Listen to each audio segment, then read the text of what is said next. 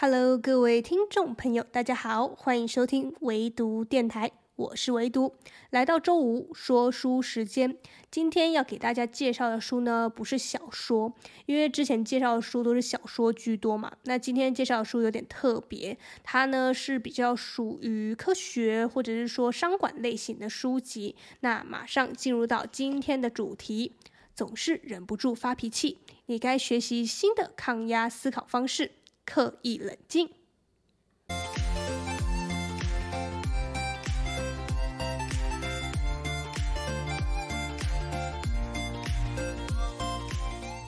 今天这一期的 Podcast 呢，同样会分为三个部分做介绍。第一个部分呢，是讲讲我为什么会选这本书；第二个部分呢，就是介绍一下我在这本书中看到的亮点；第三个部分呢，就是讲讲这本书的推荐以及感想。好，来进入到第一个部分，为什么会选这本书？不同于以往呢，我都是靠书封、靠内容，然后觉得喜欢就把它买来，就是以前挑书都是这种风格。但是今天这本书呢，是由高宝书版的企划呢，他邀请我来阅读的，所以这本书跟我平常的选书风格会有点不太一样。但其实我一直都不排斥可以多看一些跟商管有关的，或者说跟情绪管理有关的。对，你没有听错哈，其实。今天要讲的这个刻意冷静呢，它虽然归类在商管类型，或者是说策略思考、职场工作术这种类型的书籍，但其实我觉得它更多更多是在教我们怎么做好情绪管理。那这就是我一开始收到这本书之后呢，我就非常欣然的接受他的邀请，然后我也很喜欢这本书。说实在话，我真的也不是为了要推荐而讲的，真的就是我看完之后觉得很有收获，很有启发，因为呀。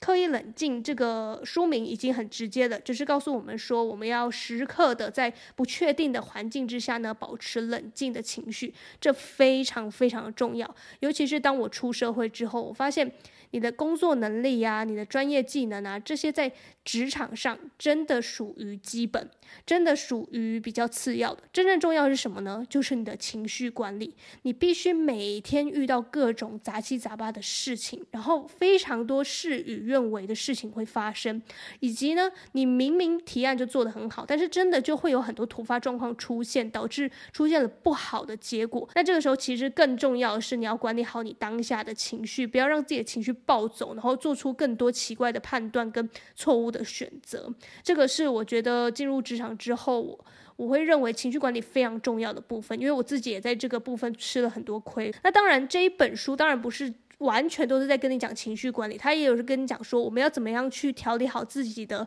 心态，自己。是怎么样去处理各种呃有挑战啊，或者是说不尽理想的事情发生的时候，我们要怎么去应对？这个其实更多的是像一本工具书，但是它里面又提到了很多故事、很多案例，所以你不会觉得它读起来很死板。好啦，这就是第一部分，我为什么会想介绍这本书，就是受到了编辑的呃企划的邀请。然后呢，接着我就在这本书中呢看到了两大亮点，我印象非常深刻，也。到现在，我都是时时刻刻的用在我的工作领域当中。首先，第一个亮点就是在讲冰山理论，就是冰山理论呢是在讲说大脑和身体之间的一个联动关系。你就把它想象成是一个冰山，冰山的一角呢就是浮出水面的那一块，是我们认识这个人，甚至是认识自己一个重要的依据。我们都是透过这一角、这一小角、这露出水面的部分呢，去了解他人、认识自己。那其实呢，在冰山之下，也就是说水平面之下呢，还有很多很多隐藏的我们自己的个性、我们自己的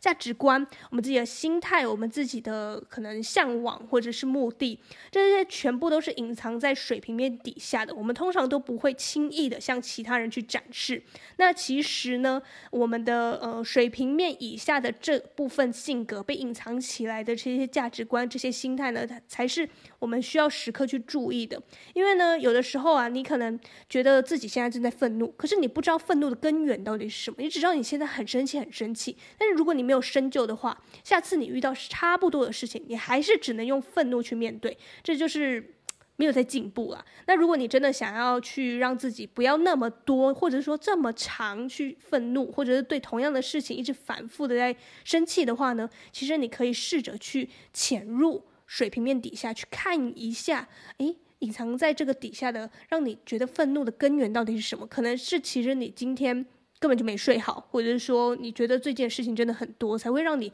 遇到一小小的事情就会开始发火、发怒、失望、绝望这种情绪，各种负面情绪就会累积起来。所以这个冰山理论让我发现到了说，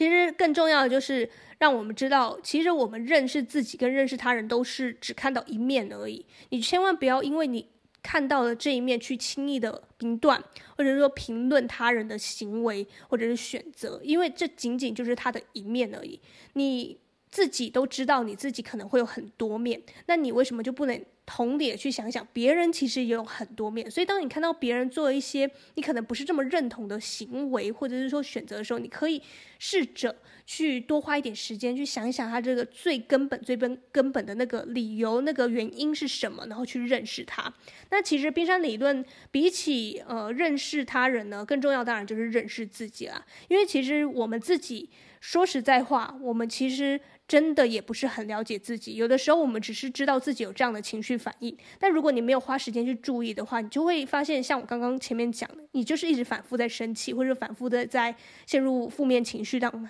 当中，但是你一直都不知道真实要怎么去解决它。这个就是冰山理论要告诉我们说，我们其实呢，应该是要常常去察觉深藏在底下那些无意识的人格特质，才能让我们。自己更了解自己，然后呢，在这些情绪出来之后呢，可以更根本的去解决它、处理它。那当然啦，作者也不是全然的就否定了我们每次都只能透过冰山的那一角去决定或去呃了解或决断一件事情，因为有的时候这样是很方便的。就是当我们遇到相同的事情，我们会有相同的反应的时候呢，其实是一种方便的机制。我们人性就是会走。一种捷径嘛，应该说就是天性会想要去走捷径。老实说，如果你老是用差不多的模式去应对，呃，可能是困难，可能是挑战的时候呢，你会缺乏很多有创造性或者是说学习的机会。因为事实上，这个生活当中有很多值得我们学习的东西呢，都是。未知的，就是我们第一次遇到它的。那当然，我们第一次遇到的挑战或者第一次遇到的东西，我们都会本能性的去反抗，或者是说觉得害怕，然后要去躲避。但是其实作者会跟我们说的是，我们应该要好好把握这些机会，让自己从那个恐惧的心态，去好好的转移、转移、转移、转移，变成一种学习的心态，让我们去认识这些恐惧，认识这些挑战。搞不好我们就能做出一些突破性的行为，突破性的成就了。这就是冰山理论。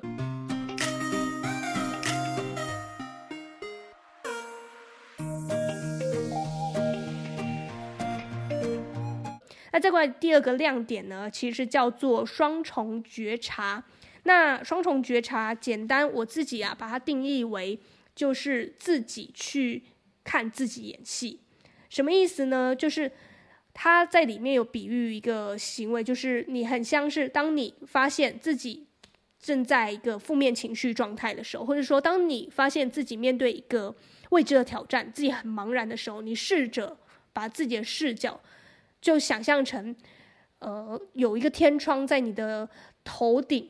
打开了，你是用第三人称视角去看此时此刻的自己，也就是我刚刚讲的，就是自己看自己演戏。你可以看一下，透过旁人的视角看一下自己此刻的情绪，此刻的反应到底是什么。就像他在书中，作者在书中也有举例，就是有一些。呃，非常厉害的高阶主管，他处理很多事情都很厉害，那他也一直都是这么成功的去处理呃所有大小的呃挑战。但是当这个新时代一直在不停的呃变化的时候，当然一定会有新的挑战跟新的困境出现，那他就不适用于以前的那种成功模式了。那如果你还是用以前那种成功模式的话，你会让自己非常裹足不前，甚至是在。当你的领导去问你说为什么这个问题没有解决的时候，你会反过来去责怪自己说：“诶，对啊，我以前我有解决问题的能力，为什么现在没有了？是不是我退步了？是不是我已经被时代淘汰？”你会变成说陷入无止境的去自我审判。那这个时候，如果你懂得在自己的头顶上好开一个天窗，然后试着用第三人称视角去看一下自己此时此刻的情绪，你会发现。我现在正在紧张，我现在很茫然，我被领导问了，我到底要怎么处理这件事的时候，我其实是空白的，我脑袋一片空白，我不知道怎么回答他的时候，我可以试着在回答他之前让自己静一静，甚至你可以跟领导说，可以给我一些时间，我整理好资料之后再来汇报您，这都是一个可以对应的一个选择，而不是像过去你可能说遇到领导在问你说这件事情为什么不能处理的时候，你会硬着头皮的为了表现自己可以，对不对？然后你就会说，哦，这个。一切都在我的掌控范围之内，你不用担心，这一切都很好，这样子，你不用太刻意的去勉强自己说出这样的话，因为你发现自己真的遇到问题了，你最好的方法其实是求救，而不是自己苦闷着去做。其实我过去也有这样的经验啊，所以我对里面的案例是很有感触的，也很有共鸣的，因为我是一个不太善于去跟他人寻求协助的人，因为我会希望是说我可以自己完成的，我不想去麻烦他人。但是这样的心态，其实，在工作场合当中，并不是一个美德，也不是说一个好的习惯。因为你如果不麻烦别人，但是你自己其实没有能力去做好的时候，你反到最后会造成更多人的困扰。所以你不如在一开始你觉得自己 handle 不住的时候，不如就勇敢的去求助，说不定就会有其他人哎，就开始来帮助你去解决这样的难题了。其实当你做不到的时候，你要自己冷静一下，去想一下，就说，先不要恐慌，先不要觉得自己很没用，也不要觉得自己好像求助别人很丢脸，这些情绪都放下。你要用一个第三人称的视角去看一下，说，哦，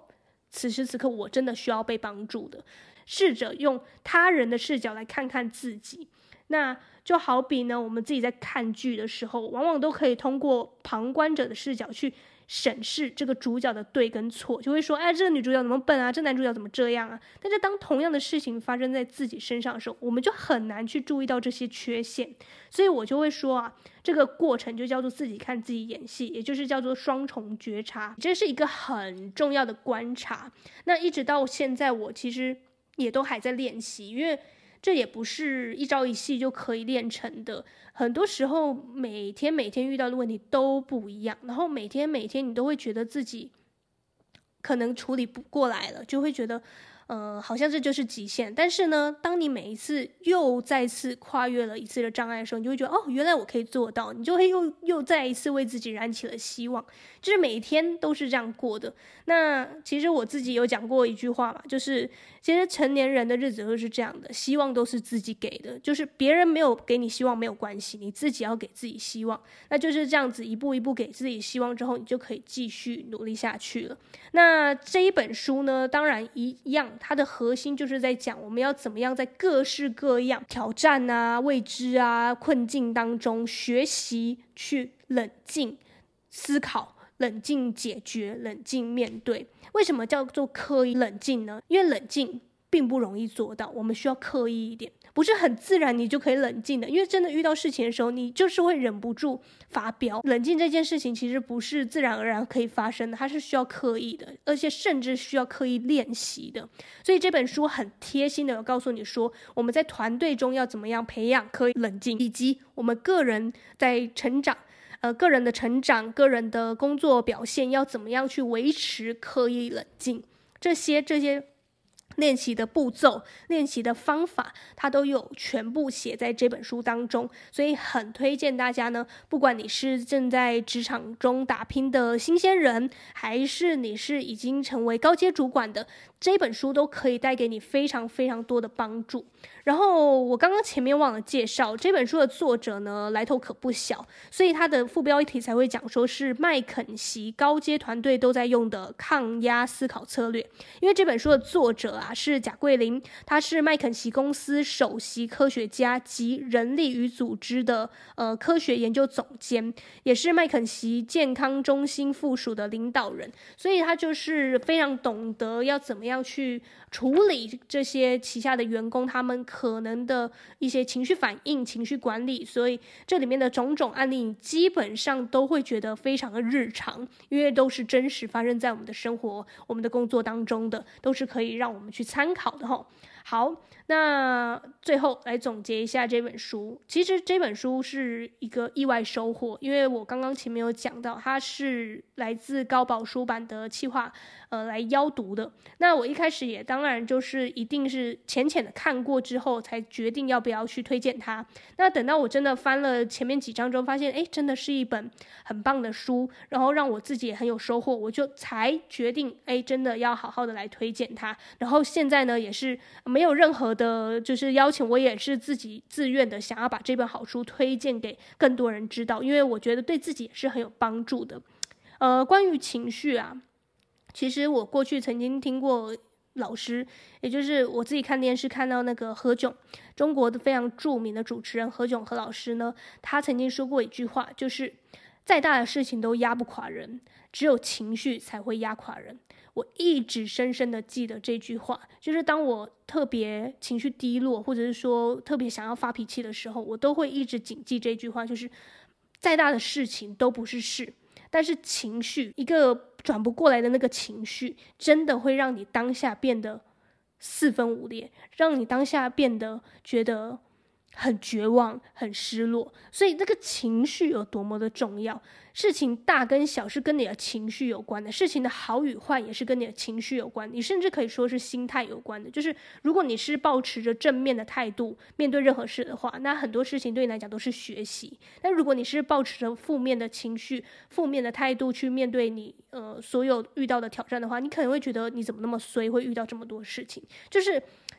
一体两面的。我记得我在书中有看到一个很妙的案例，就是呃，他他在讲说有一个人，他就是很努力的去做一个案子的企划，然后他也很想要拿到这个企划，然后被这个主管重用。就在他报告的那一天呢，他发现他在报告的时候，他的主管没有很认真在听他讲话，所以他就觉得很。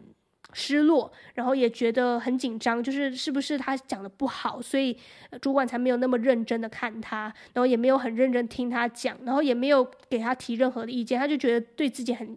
很失望，就对了，他觉得这次的计划一定是搞砸了。但殊不知是什么呢？是这个主管他当天呢，他接到了电话，是他女儿在学校出事了，所以他才会在听报告的那段期间一直都心不在焉。结果呢？他这这个心不在焉，其实跟企划案一点关系都没有，对不对？反倒会让那个准备企划、准备提案的那个人失去了信心，自己越想越多，然后越来越觉得是不是我说的很很糟，我是不是呃要受到提拔的机会就不高了？就是会越像雪球一样越滚越大，但其实一切都是什么？都是你自己想太多而已。虽然。讲你自己想太多，只是感觉是一句很无关紧要的话，但是有的时候真的是这样，我们真的是容易自己多想了，然后让呃过去的烦恼啊、现在的烦恼啊、未来的烦恼啊，全部都揽揽在一起，然后